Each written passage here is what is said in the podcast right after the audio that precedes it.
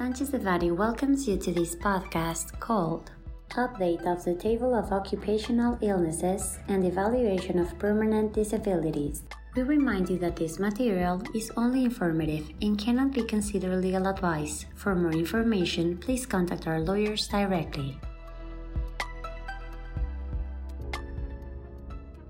On November 4, 2023, the decree amending Articles 513, 514, and 515 of the Federal Labor Law was published, updating the table of occupational diseases and evaluation of permanent disabilities, where 194 diseases and 524 permanent disabilities are recognized.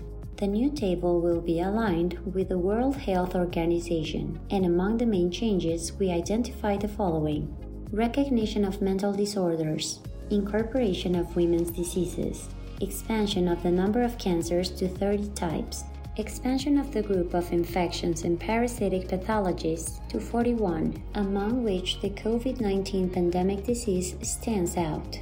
This reform proposes the publication of a card catalog for the evaluation of occupational diseases, which seeks to strengthen the protection of workers in the event of possible effects on their health due to their work activities. It also seeks to establish the new obligation that the tables of diseases and the card catalog for the evaluation of diseases must be reviewed at least every five years or when there are studies and research that justify it.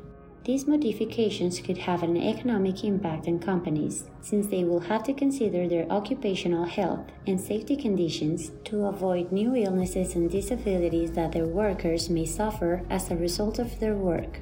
With this reform, the causal link and the relationship with the work performed will be observed.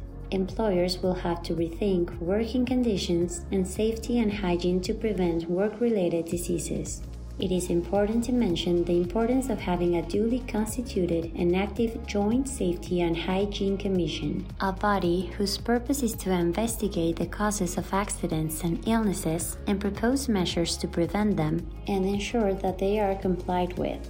Companies must implement new measures for the prevention of such ailments and diseases.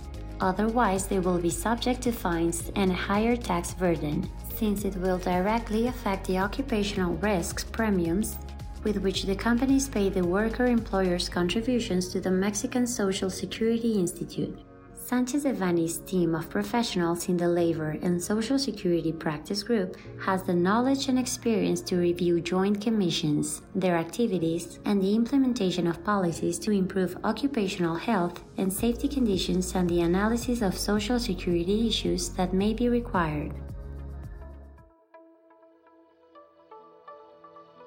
This content was prepared by Alfredo Kupfer Dominguez, Fermín Lecumberri Cano, Sebastián Rosales Ortega, and Santiago Fernández Rangel, members of the Labor, Social Security, and Immigration Practice Group. For any questions or comments on this material, please contact us directly or visit our website, sanchezdevanny.com.